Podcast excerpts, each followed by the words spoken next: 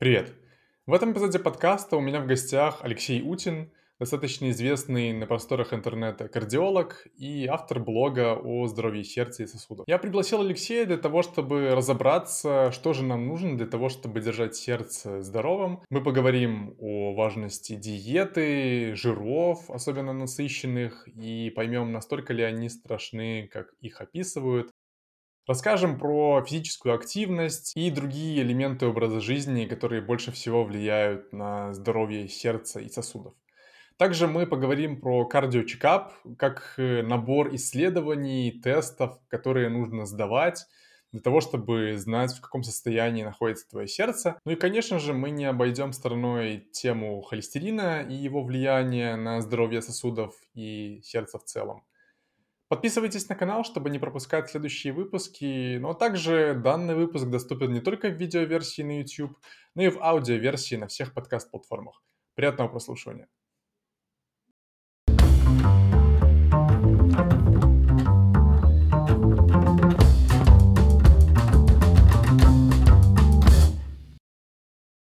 Да, я совсем недавно у американского одного подкастера увидел выпуск с кардиологом, и там была прикольная фраза сказана, э, которая говорила, что ED equals ED equals ED. Это значило, типа, эректильная дисфункция равняется эндотельной дисфункции, равняется early death, ранней смерти. Я подумал, нифига себе, ну, интересная такая неявная связь, и захотелось с кем-то на русском языке обсудить это таким прям простым языком о сложных вещах. И я знаю, ну и слушатели знают, что ты умеешь это делать, э, достаточно понятным языком доносить э, сложные вещи о сердце, о здоровье сердца и сосудов. Вот. И я хотел бы как раз вот с этой темы начать о влиянии здоровья сердца на другие системы организма и функции организма. Слушай, но на самом деле тут же дело даже не в здоровье сердца. Э, если мы там представляем сердечно-сосудистую систему, то дело тут в сосудах, потому что все эти заболевания, которых, э, которые, собственно, и вызывают там основную где-то больше 50% смертей в России, они связаны в первую очередь с сосудами, потому что инфаркт – это в первую очередь э, заболевание, разрыв, разрыв бляшки в сосуде, который кровоснабжает сердце, ишемический инсульт – это разрыв бляшки в сосуде, который кровоснабжает головной мозг, то есть инсульты, инфаркты – это в первую очередь сосудистые заболевания. И точно так же, если мы говорим про, э, про там, нашу нижнюю чакру, так скажем, то там тоже всем известно, что там есть сосуды, да, и эти сосуды, они туда идут, они кровоснабжают, и если атеросклероз, все вот, э, все, что мы рассказали, это э, суть э, последствий от атеросклероза. И вот этот атеросклероз, отложение холестерина в стенках артерий приводит к тому, что, да, действительно, у мужчины перестают там, Э, не так хорошо работает, как ему бы хотелось. Это такая называется там, это тоненькая веточка, которая первой зачастую ломается. Вот очень, очень многие мужчины там боятся принимать препараты, э, снижающие сосудистые риски. То есть как раз-таки э, замедляющие процессы отложения, отложения холестерина в стенках артерий, там, э, препараты там, от давления, от холестерина и так далее, потому что боятся, что у них вот это вот как бы нарушится эта функция. Но вот если она нарушится из-за атеросклероза, она нарушится ого как. Поэтому вот, да, есть такой, есть такой один из первых признаков. Его, он не очень распространен в России, потому что в России не очень принято там э, задавать на первичном приеме, как у вас там дела с этим делом. Ну, многие стесняются, там не очень этично, но на самом деле ну, немногие расскажут вам об этом. А что касается других систем, вот окей, сексуальная функция это одно, а вот на что еще влияет э, сосуды и сердце? Ну, так как у нас э, практически во всех органах сосуда есть, да, там, за редким исключением, э, то можно сказать, что на всех. Там где-то сосуды везде есть, если нарушается кровоснабжение, то, скажем так, все, все органы и системы. Но, конечно, конечно, в первую очередь э, поражение сердечно-сосудистой сосудов, они задействованы сердце, головной мозг, это у нас не очень парные органы, если с ним что-то произойдет, то там, в общем, возникают проблемы. С парными органами возникают проблемы, проблемы с почками возникают из-за длительное, э, длительное существования, например, высокого давления, длительное существование сахарного диабета приводит к медленному и незаметному э, разрушению почек, разрушению почечных клубочков, которые фильтруют кровь. И вот ну, после определенного возраста все больше и больше клубочков ухудшается, ухудшается почечная функция. Вот, да, эректильная дисфункция, вот на эти штуки надо обращать внимание. Длительное существование, например, опять же, чтобы, ну, немножечко повысить, так сказать, ценность этого повествования, скажем, что это не только эректильная функция, ну, чтобы мужчины обратили внимание на свое здоровье, это длительное существование, например, высокого давления, даже без наличия ишемического инсульта, э, приводит к раннему развитию, например, деменции то есть те нарушения, когнитивные расстройства. Вот. При всем при том, что при высоком давлении может, быть никак, э, может не быть никаких жалоб. И чаще всего не бывает никаких жалоб, и очень многие считают, что если у него давление 160 на 90, но при этом голова у него не болит, а чаще всего у его жены там болит, которая 90 на 60, то есть, значит, рабочее давление там и, значит, так просто природа устроена, а кто мы такие, чтобы там, сопротивляться тому, что природа нам дает. Вообще всегда казалось, что на самом деле сердце такой главный орган в организме, потому что если человек живой, ну, то есть он живой, пока сердце работает, да? Я думаю, что каждый специалист про свое направление может так сказать, да. что орган, который он изучает, самый важный. Но вот что касается сосудов, да, они всегда идут в связке с сердцем, то есть они тоже важны. И вот, э, насколько я знаю, может, ты меня поправишь, длина сосудов в организме там достигает там, десятки, сотни километров, да? Ну, я но... лично не измерял, но что-то там, там рассказывал. Да, да, да. да. И вот интересно, что... Интересно даже знать, пораженные сосуды, они поражаются на, по всей длине, то есть по всему организму, либо в каких-то частях отдельных? Чаще всего атеросклерозом поражаются крупные артерии. Вот крупные артерии те, которые мы можем там на ультразвуковом исследовании посмотреть, то есть угу. там размером от аорты, который там несколько, даже по пару, парочку, троечку сантиметров может быть там в, в диаметре, до каких-то сосудов размером, ну, может быть, там по пару, пару миллиметров. Вот такие атеросклерозом из-за высокого холестерина, высокого давления курения будут поражаться артерии такого калибра. Сахарный диабет вызывает поражение более, более мелких артерий. Чаще всего атеросклеротические бляшки формируются не на всем протяжении сосуда, не на всем протяжении артерии. Атеросклеротические бляшки формируются в месте, где артерии раздваиваются, где они ветвятся, там возникает в, в обычной артерии кровот, кровоток э, ламинарный, там, где артерии раздавятся, там турбулентно. И вот мы смотрим в так называемых точках бифуркации, чаще всего, если мы ставим туда датчик э, ультразвукового прибора, мы там находим атеросклеротические бляшки.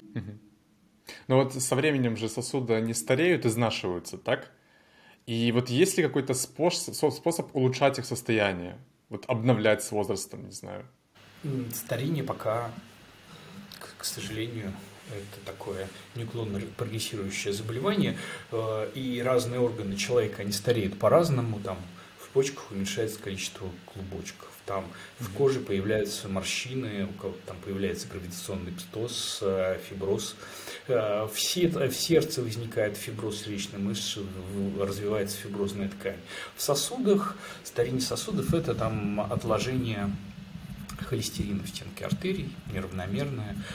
И в зависимости от э, факторов риска, поведения человека, наследственности, эти процессы происходят у кого-то быстрее, у кого-то медленнее. Но понятно, что бляшку в 30 лет э, она есть немного у кого, но вот а после 70 лет э, мало у кого можно найти сосуды без бляшек. Вот в целом, в целом вот такая, такая тенденция существует чем, а, если бляшка в сосуде есть, то это автоматически высокий риск сосудистых событий, потому что бляшка это не просто какой-то жировой засор, это такая, это это образование, да, это образование нашего организма, у которого есть оболочка, там, состоящая из клеток, из фиброзной ткани, там есть внутри начинка, по сути, бляшка э, – это такой прыщ в просвете сосуда, вот эта вот, вот жидкость внутри, эта начинка, она может прорваться в просвет, она очень тромбогенная, если она прорывается, то а, она запускает процесс тромбообразования на поверхности разорвавшейся бляшки, это вот формируется сгусток крови, он кровь сворачивается, закупоривает просвет над поверхностью бляшки, либо дальше со, скоростью, с током крови. Это если происходит закупорка там в ну, очень упрощая, да, а в сосуде, который кровоснабжает участок головного мозга, это называется ишемический инсульт. То есть выпадает та функция мозга, которую это, там, в мозге у нас эти функции распределены зонами. То есть есть зона, отвечающая там, за правую руку, за, за речь, за понимание речи и так далее. И вот в зависимости от того, куда попадет, а, какой, какая зона мозга Э, погибнет в результате закупорки нарушения кровоснабжения, вот будет такая клиника там, инсульта ишемического. Если это в сердце, сердце это э, в общем-то, это насос. То есть можно даже так просить сказать, что это довольно просто устроен орган. Это мышечный насос, который качает кровь. Если участок сердца э, умирает, ну, тут, тут может возникнуть либо жизнеугрожающая аритмия в этот момент, да, когда да, только начинается э, процесс умирания э, куска сердечной мышцы, либо если он умирает, он замещается фиброзной тканью, и сердце как насос хуже выполняет свою функцию. То есть, по сути, сердце хуже перекачивает кровь, и кровь начинает застаивать. Чаще всего, если э, страдает э, левый желудочек, чаще всего застаивается в легких, легкие, в легких там ну, можно сказать, что пропотевает плазма крови, и э, возникает такая серьезная одышка. То есть любая физическая нагрузка, она вызывает, э, вызывает тяжелую одышку, и это называется сердечная недостаточность. Что мне интересно, это у, вот у сердца очень большой ресурс устойчивости, да? Вот как так получается, что человек умирает чаще всего от инфаркта миокарда? Вот вот это вот самое интересное. Это больше наследственность, какие-то врожденные пороки, либо большую роль тоже играет и образ жизни. И если все-таки да, то как мы можем это исправить? Какие вот элементы э, образа жизни можем не ввести сейчас, чтобы в будущем этого избежать? На какие факторы риска точно можно повлиять? Первое, это, конечно, э, отказаться от курения. На любом этапе жизни отказаться от курения. Понятно, что если вы курили долго, довольно большой кусок вашей жизни, в общем, то а, там будут уже довольно серьезные изменения, но а, бросить курить никогда не поздно, поэтому сделайте это. А вы можете контролировать артериальное давление, и чем раньше вы это сделаете, тем лучше будет результат. Ну, например, вот есть исследования, которые показывают, что если начать э, контролировать артериальное давление, принимать таблетки от давления, например, либо какими-то другими способами его снижать до целевых значений, после 50 лет, то продолжительность там, жизни без э, продолжительность жизни увеличивается на 5 лет, продолжительность жизни без заболеваний увеличивается на 7 лет, то есть без серьезных заболеваний э, сердечно-сосудистых. Да, поэтому, поэтому контролируйте давление. Чем раньше, тем лучше, там, какими угодно способами. Э, контролируйте холестерин в зависимости от э, ваших сердечно-сосудистых рисков. Есть разные целевые значения холестерина. Та норма, которая обычно пишется на бумажке в лаборатории, никакого отношения к тому холестерину, который у вас должен быть, не имеет. Потому что э, норма холестерина в зависимости от рисков может в несколько раз отличаться у человека. Никакая, никакие там нормы лаборатории ничего не являются показателем. Вам про это подробно объяснит ваш, ваш кардиолог, что такое целевые значения либо низкой плотности при ваших рисках. То есть важно сразу понимать, например, что если у вас есть сосуде атеросклеротические бляшки, если вы там старше 35-40 лет, и у вас уже сформировались бляшки в этом возрасте, то, скорее всего, ваши риски сердечно-сосудистых заболеваний высокие, и целевые значения липопротеидов низкой плотности у вас э, больше, чем, э, должны быть меньше, чем 1,8 миллимоль на литр. Вот. Э, следить за таким фактором, как неподвижный образ жизни. По данным исследований, фактор неподвижного образа жизни является одним из важнейших факторов, влияющих на ее продолжительность, то есть ее Поэтому вводить физическую активность в свою жизнь. Мы, наверное, более подробно поговорим, что такое физическая активность, но чуть попозже. Вот. Да. Но в любом случае нагрузка должна быть. У вас какая-то физическая, причем довольно регулярная. А, контролируйте уровень э, сахара в крови, э, следите за весом, следите за тем, чем вы питаетесь. Вот такие рекомендации. Там, ограничивать количество соли.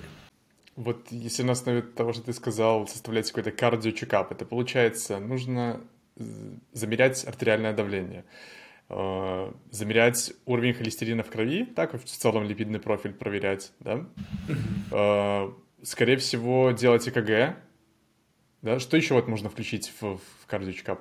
У меня к тебе будет вопрос. Как ты думаешь, да. с какой частотой нужно, например, измерять артериальное давление? Зависит от возраста, конечно, но мне кажется, раз в год будет достаточно. Вполне, да, это правда, ты совершенно прав. Раз в год измерить артериальное давление достаточно. В наших рекомендациях так и рекомендуется один раз, начиная с 18 лет, измерять уровень артериального давления. В американских вообще говорится до 40 лет раз в 3 года, вот, после, после 40 лет раз в год. А, измерять уровень холестерина, ну, в принципе, если вы там его померите 18 лет, то э, один раз ну, ну, за три года э, уровень холестерина не сильно поменяется, угу. в зависимости от вашей жизни. Если вы сделаете это еще в детстве, особенно те люди, у которых э, была какая-то отягощенная наследственность по сердечно-сосудистым заболеваниям, давайте скажем так, что такое отягощенная наследственность. Это смерти от инсультов, инфарктов у родственников первой линии, то есть мама, папа, братья, сестры до 60 лет если так такое представить, по разным причинам. Вот были инсульты, инфаркты до 60, э, до 60 лет, э, то можно и пораньше, можно и в детстве посмотреть уровень холестерина. Кардиограмма. Вот а здесь я бы не советовал, ну, конечно, любой, любой там кардиолог, если вы придете на чекап, конечно, сделает вам кардиограмму, да. но вот сама по себе кардиограмма не является таким вот прям способом, по которому мы можем оценить состояние вашей сердечно-сосудистой системы. У нас очень, мы очень сильно доверяем кардиограмме, нам кажется, что в этих извивах, изгибах там зашифровано, что было, что вы чем сердце успокоится, угу. но на самом деле у кардиограммы низкая предсказательная ценность. Где-то, если мы посмотрим, у 30% людей с уже выявленными сердечно-сосудистыми заболеваниями не будет никаких изменений на кардиограмме, а у где-то от трети до половины людей с нормальным здоровым сердцем будут какие-то вот изменения на кардиограмме, типа блокада правой ножки пучкагиса, который там человек будет что-то беспокоиться, что-то искать, там пытаться разобраться со своим заболеванием. В принципе, американцы говорят, что до определенного возраста э, эту кардиограмму снимать особо нет смысла. Людям с низким сердечно-сосудистым риском совсем уж так говорить, наверное, не стоит, но сильно надеяться на кардиограмму и а, делать какие-то выводы о состоянии своего сердца только потому, что вам сделали кардиограмму, то сказали, да все у вас нормально. Вот, я бы не стал. Я бы гораздо более информативно, если вы сходите к специалисту, к кардиологу, к терапевту и просто расскажете про свою наследственность, там, посмотрите уровень холестерина, уровень артериального давления. На основании этих данных уже, там, э, на основании э, можно посчитать при помощи разных калькуляторов, э, если можно, я дам на них ссылочку. Там самая простая таблица SCORE по которой можно оценить свои сердечно-сосудистые риски, риски развития инсультов, инфарктов в ближайшие 10 лет. Вот. Э, и э, сам, в, самой, в сами по себе эти риски, оценка этих рисков, она говорит о том, нужно начинать терапию или не нужно. Вот у нас мы вот оцениваем риски, понимаем, какие-то риски, и а, эти риски а, заставляют нас инициировать а, лекарственную терапию у людей. В общем, для этого мы их оценим не потому, что вот, чтобы, а вот у меня такой риск, у меня там 5, а у меня там 7.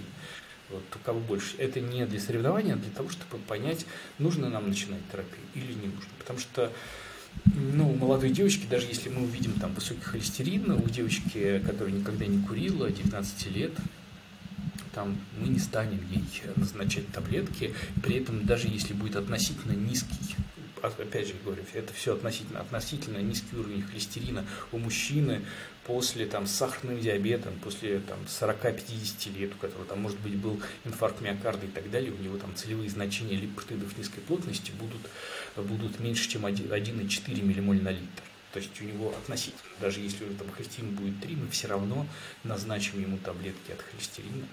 Угу. Вот. И, в общем, для этого мы и оцениваем, вот, оцениваем эти риски при помощи таблицы SCORE.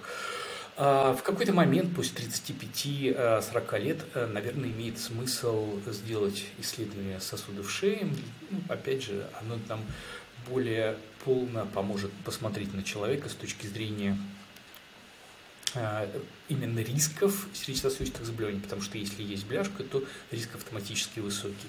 Исследование УЗИ сердца для человека, особенно для человека с гипертонической болезнью, а, поможет нам переосмыслить э, подход к терапии, потому что если у человека с повышенным давлением мы увидим гипертрофию левого желудочка, то есть утолщение стенки желудка. Это говорит о том, что гипертония у него уже несколько лет.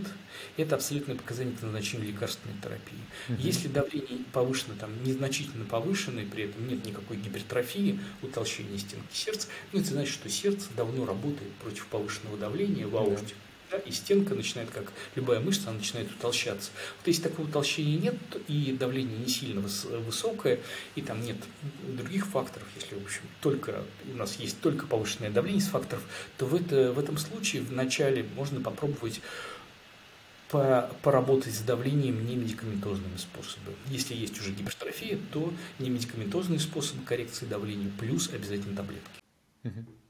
Вот можем ли мы сказать, что давление это как такой первичный признак того, что со сердцем что-то не так, и нужно идти делать более полный чекап. Я хотел бы скорее вот для людей найти вот э, то, что они могли бы делать в своей ежедневной жизни, да, чтобы не нужно было идти сдавать много исследований, тестов, анализов, да, что-то, что показывает, насколько сердце и сосуды здоровы в данный момент. Не давление, скорее, это проявлении какого-то нездоровья нашего организма. Угу. Чаще всего э, все происходит по-другому. Повышается давление, и это приводит к нездоровью нашего организма. Там повреждение головного мозга, сердца, почек, э, там, сосудов глазного дна. А, почему? Потому что у гипертонической болезни, как таковой, вот, вот у гипертонической болезни, как как болезни. Нет отдельно взятой причины. У нас есть огромное количество генов. Раньше я говорил, что их там 50, сейчас их, наверное, уже порядка тысячи разных генов, которые каждый из этих генов вносит вклад в повышение давления вот по чуть-чуть. Если у нас там э, каждый, ну, например, там повышает давление на 1 мм ртутного столба, вот куча этих генов плюс определенные, э, определенные условия условия жизни, да, избыточный вес, избыточное употребление соли, избыточное употребление алкоголя, хроническое воздействие стресса на человека, все это приводит к тому, что там генетика, эпигенетика, там эти гены активируются, и вот и мы получаем, что 20 генов, и вот они каждый по одному миллиметру дают, и вот у человека давление повышается на 20 единиц, то есть в первую очередь. И где-то вот больше 90% гипертонии, то есть случаев повышения давления, это именно первичное такое сочетание вот этих вот генов, которые достались нам от мамы или от папы. Угу. Вот мы, в общем, получаем гипертоническую болезнь, у которой что надо делать? Надо просто снижать давление. Потому что таргетного препарата, препарата, который бы влиял на какой-то конкретный механизм, мы не получим слишком большое разнообразие там, причин, генов и механизмов, по которым это давление возникает. Да? Таргетные препараты можно получить и э, повлиять на причины гипертонической болезни, когда у нас есть вот прям конкретные механизмы. Там конкретных механизмов много, и проще просто, просто снижать давление при помощи препаратов, не медикаментозных способов. Да? Угу. Вот. И э, вторая история – это история про симптоматические гипертензии. Здесь мы э, смотрим, когда молодой там, человек, как слишком в молодом возрасте возникло давление, когда совсем нет факторов риска, при этом давление высокое, когда у молодого человека нет наследственности отекащенной, то есть у мамы, у папы нет высокого давления, а у него высокое давление. Тут мы поищем симптоматические гипертензии, мы посмотрим там проблемы с почками, проблемы с сосудами почек, может быть там с надпочечниками, но этих заболеваний все равно есть какие-то еще дополнительные там такие моментики, которые Э, заставит нас заподозрить эту вот вторичную гипертонию, то есть гипертонию, повышение давления в связи с каким-то заболеванием, с щитовидной железой. Очень частой причиной э, повышенного давления является, например, э, синдром ночного апноэ, когда человек, обычно это человек с избыточным весом, он храпит, а еще у него, кроме храпа, который является просто проблемой окружающих, возникают остановки дыхания во сне. Вот эти остановки дыхания, это как будто нас кто-то душит, выбрасывается адреналин, и все время повышается давление. Вот Ночной апноэ. Тут мы можем, а, в этих случаях мы можем поискать симптоматические претензии, устранив первичную причину, мы снизим давление. Ну, говорю, в подавляющем большинстве случаев, а, конечно, причина, причина гипертонии, она вот такое сочетание генов в условиях, определенных условиях а, жизни, там, под воздействием определенных факторов риска. Отлично. Давай перейдем к теме, которую мы уже начали, про элементы образа жизни, да, ты говорил про физическую активность, но я бы хотел начать с диеты, мне персонально это более интересно, потому что сейчас в мире очень много войн по поводу жиров, насыщенных, ненасыщенных, по поводу количества жиров в целом в рационе, да, э, кето-диета, низкожировая диета, высокоуглеводная диета и так далее. И вот непонятно конкретно для сердца, что лучше – вот давай сначала начнем про, наверное, БЖУ и, в принципе, вот про соотношение э, жиров, углеводов, белков, да, и про общую калорийность. А потом я хотел бы перейти вот конкретно к набору жиров. Во всем мире признано, что лучшим рационным питанием при любых видах заболеваний, в том числе при сахарном диабете, вот при, при всем, это средиземноморский стиль питания. Вот когда вот такой вполне себе конкретно конкретизированный, что он говорит, что ешьте как можно больше овощей и фруктов. Да. Вот, как минимум, это да, должна быть половина вашей тарелки. Вот есть, ну, есть, например, канадская тарелка. Мне она очень нравится по той простой причине, что канадцы это, э, ну, то есть для работы с возражением. Потому что когда ты говоришь средиземноморская диета, тебе говорят, ну, в смысле, я же там не на озере Ком живу, да, человек. Вот я бы хотел, я бы хотел как-то поближе к реальности. Вот ты говоришь, ну, канадцы, ведь они тоже там месяц сугробы тоже, в общем, оливковых рощ. И поэтому вот смотри, вот канадская тарелка, вот канадские рекомендации по, а, по питанию. Вот все очень красиво нарисовано, очень красиво, красивая фотография, как можно больше овощей, фруктов, сезонных ягод. Пожалуйста, пожалуйста, ешь. Половина тарелки, четвертинка тарелки цельнозерновые, злаковые. Стараться все-таки есть источники углеводов. Это должны быть такие нерафинированные углеводы. Угу углеводы в оболочке, в которой есть и волокна, и другие питательные вещества. Да, и э, белки, это источник белков, это там красное мясо поменьше, э, где-то надо ограничивать, э, ограничиваться 500 500 мамида, 500 граммами красного мяса в неделю. То есть полкило красного мяса в неделю, стараться не больше, потому что дальше там риски э, другие повышаются. А, значит, рыбку не меньше двух раз в неделю, то есть рыбку стараться есть побольше, источники нейтральные, такие белое мясо, не белое мясо, там курица, индейка, вот, вот, вот этим стараться питаться, да. Uh-huh. А, тоже это четвертинка тарелки, и не забывать про растительные, про растительные белки, это бобовые орехи, там 20 грамм, грамм орехов, пометуя о том, что орехи это довольно калорийный продукт но это белок, это полинасыщенные жирные кислоты, это э, и бобовые, это источник и белка, и волокон, и углеводов, в общем, принципе, э, в принципе да, такие неплохие продукты. Э, давай вернемся еще раз к овощам, фруктам, овощей чуть побольше, наверное, полкило овощей, э, лучше 800 грамм каждый день съедать, я вот не, не любитель овощей, я себя прям заставляю есть перед, перед каждым приемом пищи, я там съедаю, рублю себе овощной салат. Важно тут не слишком сильно заливать, не заливать как Венецию этот овощной салат. а, оливковым маслом. Оливковое масло, безусловно, а, хороший продукт, но и им нужно сбрызгивать. Да? И за счет именно калорийности продуктов, потому что избыточный вес это, это проблема сейчас в современном обществе. И, значит, да, и же как можно испортить овощи, пожарить их небольшим количеством масла. А так, в принципе, в любом виде овощи, в сыром, а, в тушеном, в вареном, ради бога, и вот в, в, таком, в таком объеме довольно большом.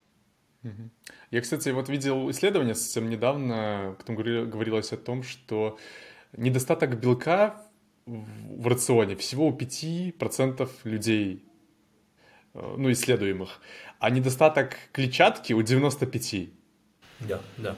А если я сам пытался вести приложение, когда там пытался контролировать вес, и в приложении считал количество, количество клетчатки. Я прям заставлял себя есть вот овощи перед каждым приемом пищи, я ел там эти овощные салаты. И а, получилось, что я все равно не доедал. То есть надо а, там, женщинам 30 грамм клетчатки, мужчинам до 40 грамм клетчатки в сутки. Это довольно затейливо. Вот. Поэтому в какой-то момент я даже понял, что вот Наверное, я бы единственный, может быть, бат, который я э, посоветую вам, друзья, это вот супплементация волокон, какой-нибудь псилиум, там вот эти растворимые волокна добавлять. Это, в принципе, и холестерин может понизить, и в целом э, неплохой навык. И очень по, многим другим вопросам вам качество жизни улучшит, поэтому волокна всегда. И вообще в любой непонятной ситуации ешьте овощи, канадцы говорят, там, что нужно съедать овощную радугу, то есть овощи, фрукты, ягоды всех цветов в течение недели. То есть каждый охотник охотник желает знать, где сидит фазан. Почему? Потому что это не только волокна, это не только витамины, это еще всякие там вещества, там э, флавоноиды, которые влияют на э, бактерии кишечника, на биоразнообразие наше. То есть чем разнообразнее наше питание, тем разнообразнее бактерии в кишечнике, а именно от биоразнообразия кишечной флоры зависит видимо, наше здоровье. Вот сейчас про... Там еще пока не все понятно, но уже понятно, что чем более богатый у нас внутренний мир, если можно так сказать, чем более богат, богат набор разных бактерий живет в нашем кишечнике, тем, в общем-то, с с большим количеством выводов, вызовов, вернее, как модно сейчас говорить, мы можем справиться. Вот, поэтому разнообразный набор, и там вот за счет этих всяких э, именно цвет, почему там антоцианы, сапонины, а, там каротиноиды, вот они там разные бактерии любят овощи, фрукты, ягоды разных цветов. Радуйте, старайтесь их радовать разнообразием. И это вот, и это еще один, кстати, камень в огород э, всех этих номерных столов, которые стараются а, сузить количество продуктов питания, то есть там, ну, там в некоторых ситуациях просто вообще непонятно, чем питаться, вообще все нельзя. И это, опять же, камень в огород всех, а, всех диет, которые назначают врагом какой-то отдельный, отдельно взятый а, продукты питания, например, в частности углеводы, да, как в кето-диете. Все-таки, если мы посмотрим на вот это вот на график в исследовании АРИК, окажется, что оптимальная продолжительность жизни демонстрируют люди, у которых а, в питании где-то 50% от калорийности составляют, составляют углеводы. Все, что ниже 40% калорийности, все, что выше 70% от калорийности, все-таки негативно влияет на продолжительность жизни. Там такая У-образная зависимость в этом исследовании получается. Поэтому это касается кето-диет, это касается вообще всех там вот, э, когда какой-то э, фактор питания назначают там вредным, безусловно, это может может э, помочь похудеть человеку, но в плане разнообразия пищи, нам, а, нам это, в общем, скорее, скорее минус, чем, ну, то есть совершенно, совершенно точно минус, потому что похудеть, просто если мы назначим какой-то определенный продукт, перестанем есть углеводы, у нас просто калорийность снизится, мы, конечно mm-hmm. же, похудеем. Но потом это, в общем, все равно э, потом это вес наберется. Получается, если резюмировать, у нас есть э, соотношение углеводов, белков, жиров, это 50% э, калорийности должны составлять углеводы, да, а, у нас должен быть достаточно широкий рацион, да, э, в плане продуктов. Жиры 25, белки 25, там, условно говоря, вот так. Да, да.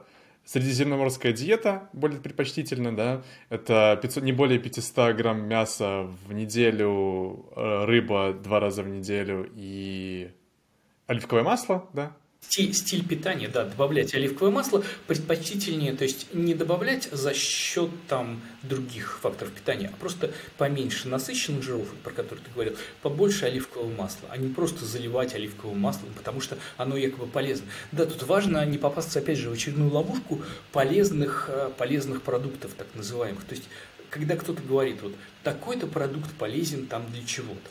Нет, полезен стиль питания. Этот продукт, он там шоколад там полезен, в нем флавоноиды, но если объедаться шоколада, будет сахарный диабет. Угу. То есть нет каких-то полезных продуктов. Есть вот стиль питания, который нужно, нужно выдерживать. И тогда у вас все с вами все будет в порядке. А вот что касается насыщенных жиров, да, может быть, чуть-чуть глубже туда уйдем.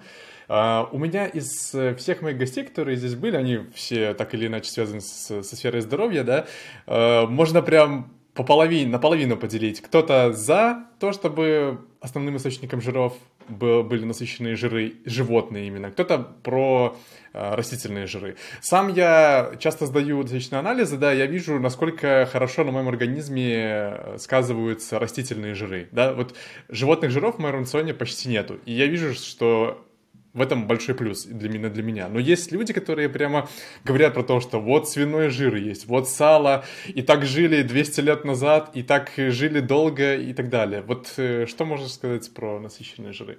Ну, что-то что 200 лет назад э, никто там особо не демонстрировал каких-то чудес долголетия. Давайте покажите мне эти данные, ну, где, да, да. где эти долгожители 200 лет назад хотелось бы там, ну, понятно, что там из-за очень высокой младенческой смертности, тем не менее.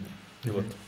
Все-таки человечество, несмотря на все факторы, которые принесла цивилизация с собой, факторы, влияющие на здоровье, мы стали жить там ну, в, несколько, в несколько раз дольше, чем жили да, еще сто лет назад, например. Поэтому, ну, может быть, не в несколько раз, но в два раза точно, учитывая младенческую смертность высокую. Вот, поэтому давайте, давайте все-таки поговорим по, про ну, насыщенные жиры. Рекомендации такие, что вот самые э, плохие жиры – это трансжиры, вот мы стараемся, стараемся от них отказываться. Есть какие-то неуверенные рекомендации по поводу того, что лучше уменьшить количество насыщенных жиров и увеличить количество полиненасыщенных жиров. Там, вот, и из растительных источников, там, омега-3, вот эти вот полиненасыщенные жиры.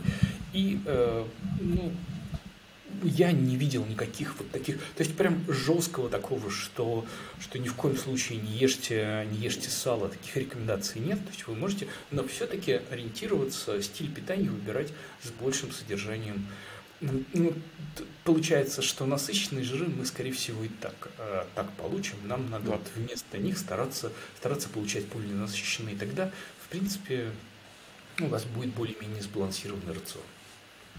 Насыщенные жиры вы получите из вашего, из мяса получите, там, из, э, из курятины, все равно получите. В продуктах глубокой переработки, как бы, как, как бы там они не были как бы вы их э, не пытались избежать, все равно вы так или иначе они иногда э, попадают на, на наш стул, вы оттуда получите насыщенные жиры. Поэтому mm-hmm. старайтесь все-таки вот так вот использовать их. Да, почему я, в принципе, начал эту тему? Потому что вообще в народе бытует мнение, что насыщенные жиры влияют на холестерин и холестериновые бляшки. Но, как ты уже несколько раз сказал, что это не только насыщенные жиры, то есть что много очень факторов, да?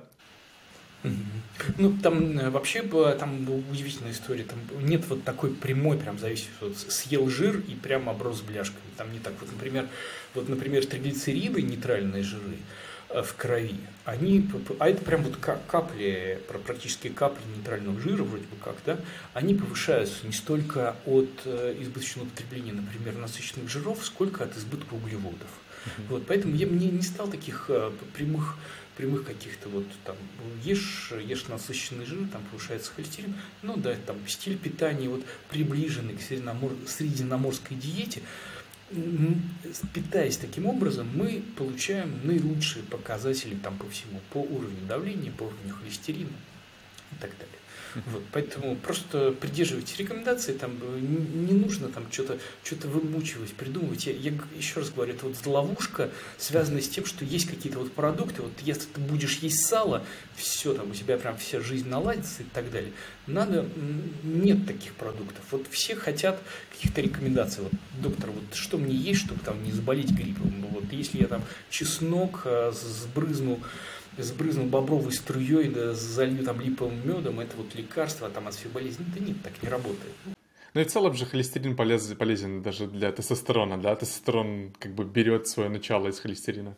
Холестерин, он в основном вырабатывается в нашем организме. Вот на 80% холестерин. Холестерин – это э, продукт животного происхождения. Потому что в растительных клетках для, э, для того, чтобы клетка имела устойчивость, э, мембрану, жесткую мембрану, есть специальная такая оболочка, которая состоит из клетчатки, это той самой, которую мы не перевариваем, и ради которой мы, собственно, едим овощи. Вот, она дает жесткость растительной мембраны. Да, вот, почему там ствол дерева такой и так далее. Вот, а для жесткости животных клеток есть холестерин, который вот он там встраивается в в слой липидов и придает э, клеткам. Его очень много в нашем организме. У нас есть, э, он синтезируется. Он синтезируется там из ацетил-КоА, а тот, в свою очередь, там из глюкозы синтезируется. То есть мы просто весь холестерин, его синтезируем сами, ну, то есть часть, часть мы его выбрасываем в виде желчи, потом обратно закачиваем. Еще есть, э, есть холестерин, который мы получаем из продуктов Э, животного происхождения, то есть в которых тоже есть мембраны, просто мы там едим животных, у них есть холестерин в составе. Но в основном это то, что мы вырабатываем, этот холестерин, то, что мы вырабатываем сами. При этом еще сколько мы вырабатываем, это можно, э, этот холестерин может еще подавлять там всасывание холестерина да. э, снаружи и так далее. Поэтому это так, такой равновесный процесс. Лучше вот, не использовать простые какие-то конструкции такие популистские, потому что там все гораздо сложнее, чем вам кажется. Вот все эти процессы, даже я всю эту биохимию до конца в своей голове, вот она у меня сразу не умещается, я не смогу вам ее прям на гора выдать, но я просто вот делайте, как вам примерно говорят, и тогда все будет. Вот эти вот очень простые рецепты, там вот сделай так, и там холестерин понизит. Нет, так не будет. Но если вы будете придерживаться стиля питания, вести э, определенный уровень физической активности э, и там контролировать вес, то у вас э, показатели холестерина будут оптимальными для ваших каких-то изначальных показателей. Но если ваша наследственность такова, что у вас все равно, что вы ведете себя святей Папы Римского, но при этом у вас все равно очень высокий уровень холестерина и там э, формируются бляшки, то тогда здесь вам медицина в помощь. Отлично.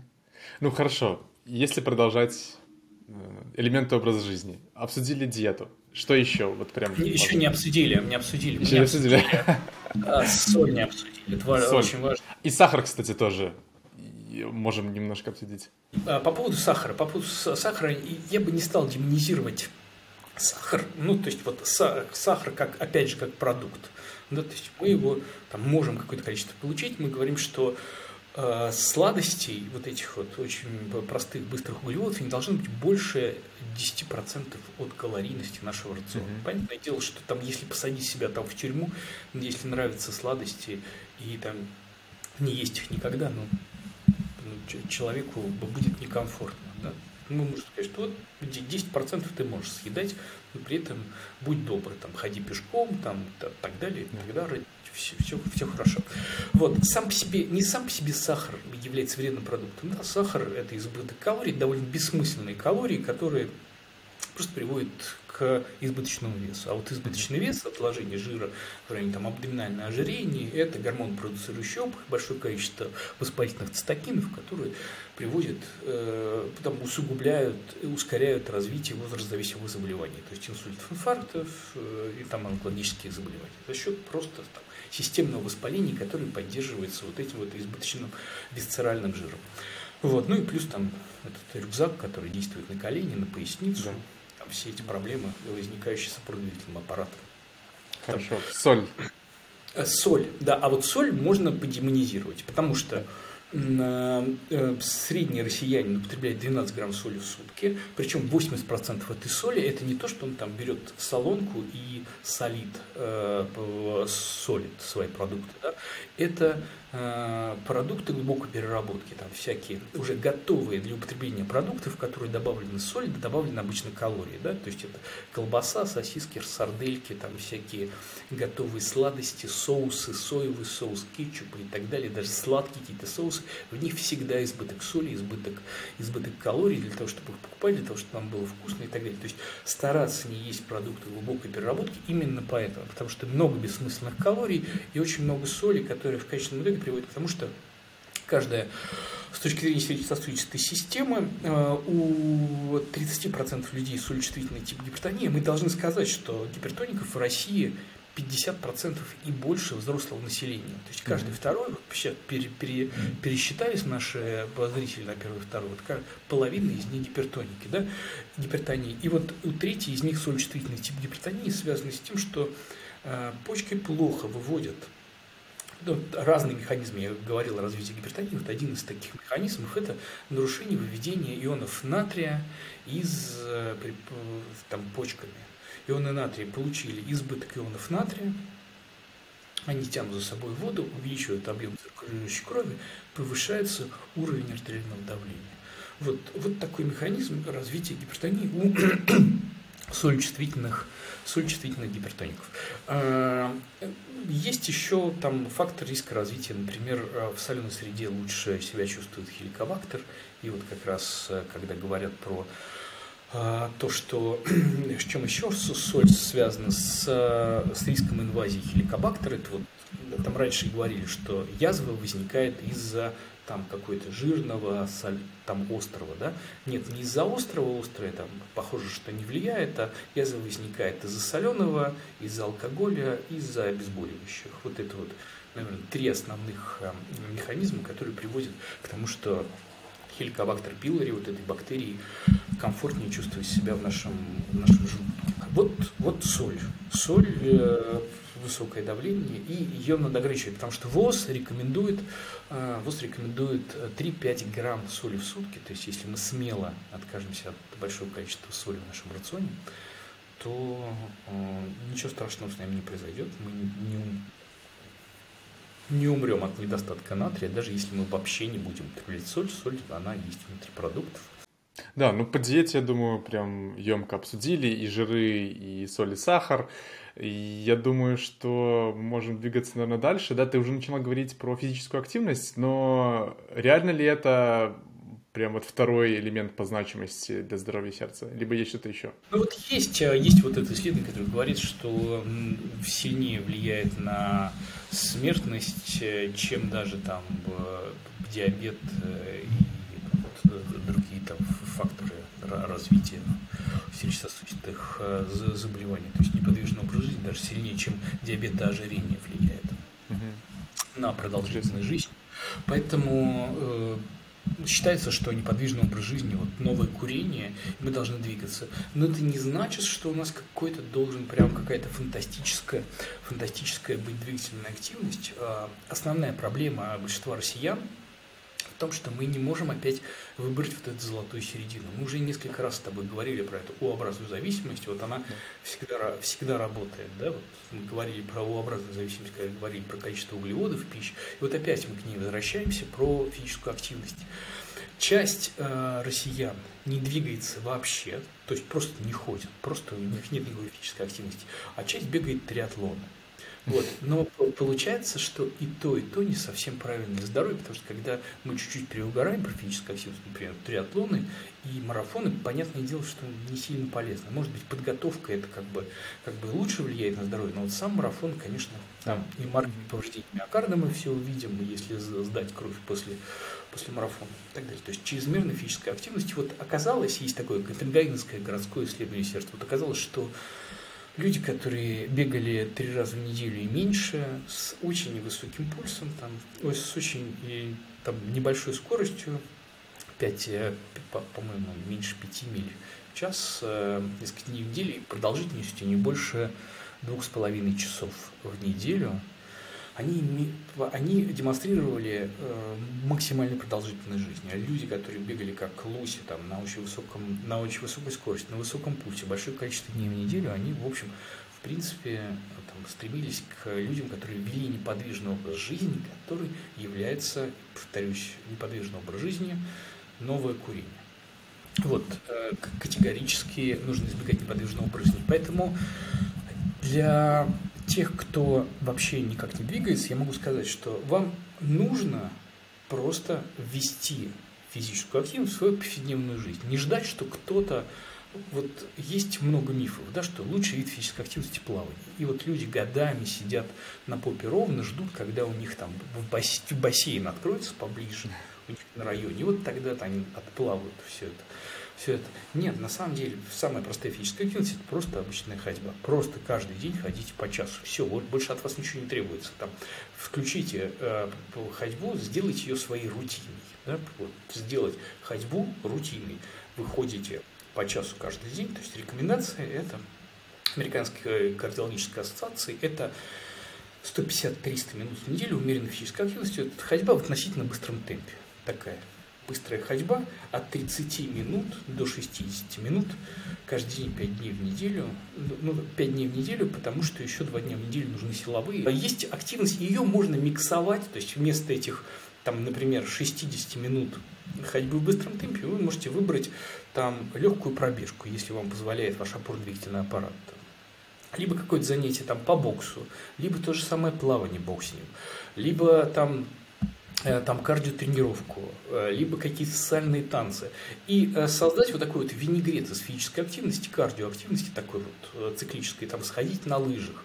Но вот эти вот 5 дней в неделю вы не положь вот эту физическую активность. То есть там, например, 60 минут в неделю умеренной физической активности равняется 30 минутам интенсивной физической активности в неделю.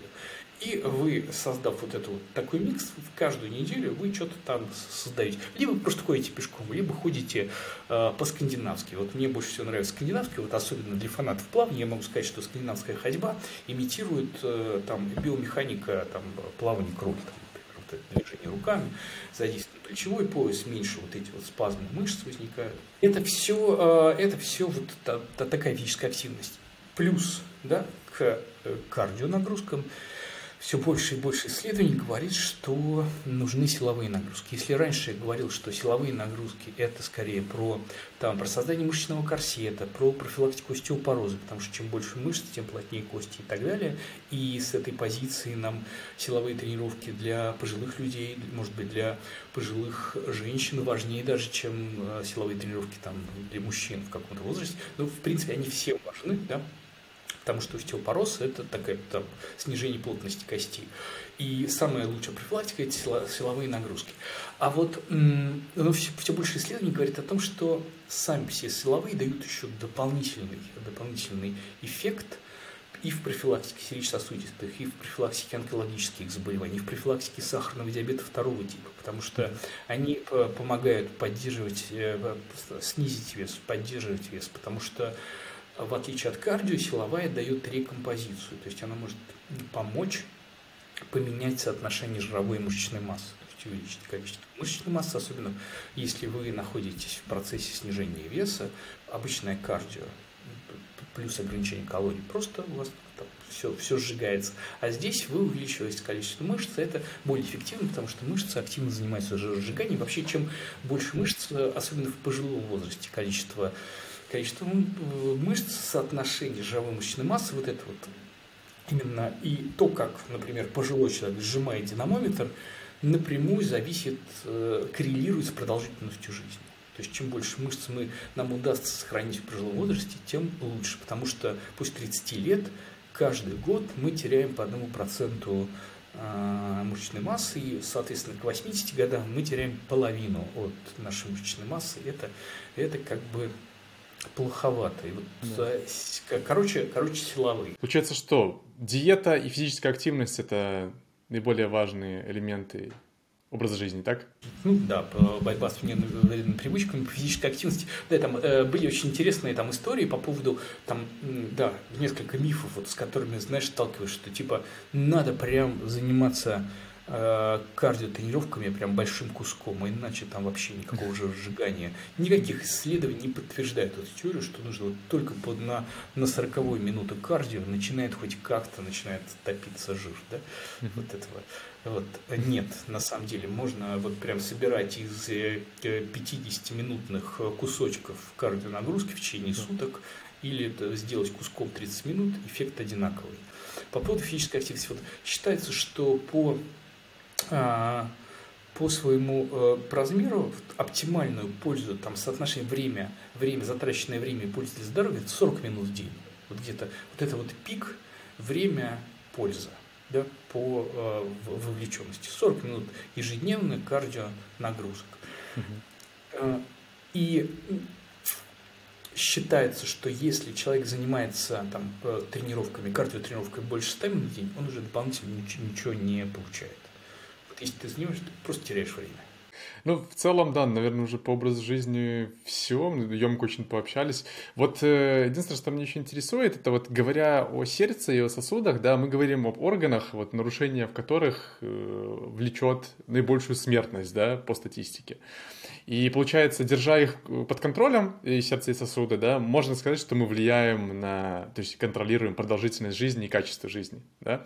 И вот э, есть такое, типа, понятие укрепить сердце, да, и вот оно мне вот лично совсем непонятно, вот как можно понять для себя, что ты укрепил сердце. Вот есть ли какая-то метрика, вот на основе того, что мы с тобой обсудили сейчас за час предыдущий, да, можно ли мы выделить какое-то вот понятие укрепления сердца и как понять, что ты его укрепил?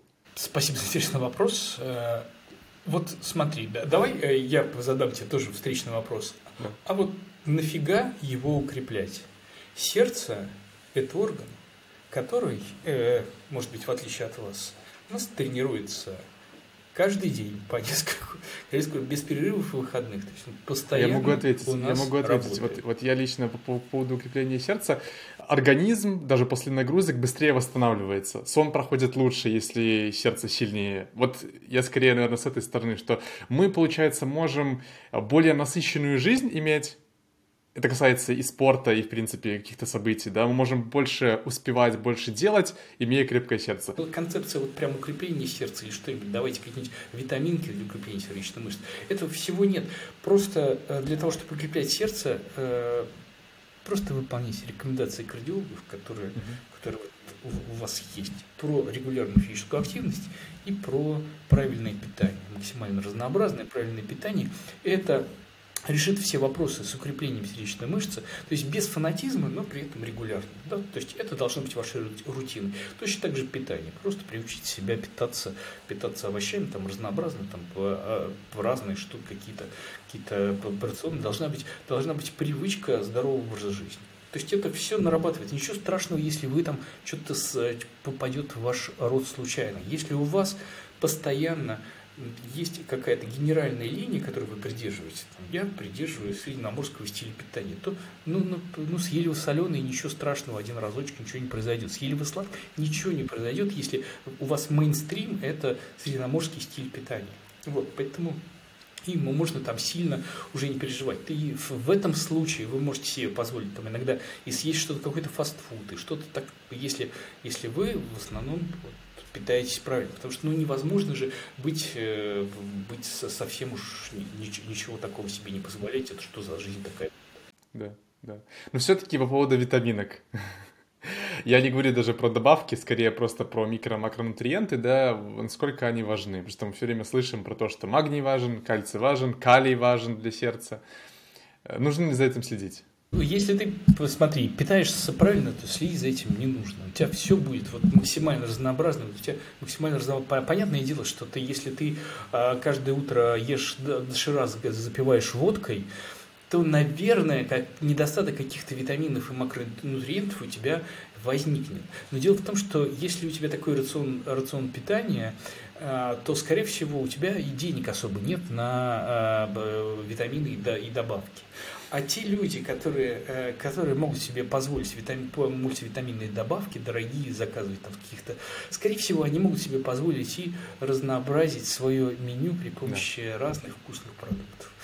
И исследования, исследования там вот это вот Physician Health Study, которые американских врачей, которые одни пили мультивитаминные добавки, другие ничего не принимали, никаких мультивитаминных добавок, показалось, что разница продолжительности жизни не было на фоне приема мультивитаминов. Ну, понимаешь, что если живешь в России, там достаточное количество, вернее, под неправильным углом солнце падает, поэтому, наверное, там нужно суплементировать витамин D, но без фанатизма, как у нас любят вот эти вот какие-то чудовищные дозы витамина D, который приводит к развитию потом э, проблем с почками, э, там, камней в почках и так далее.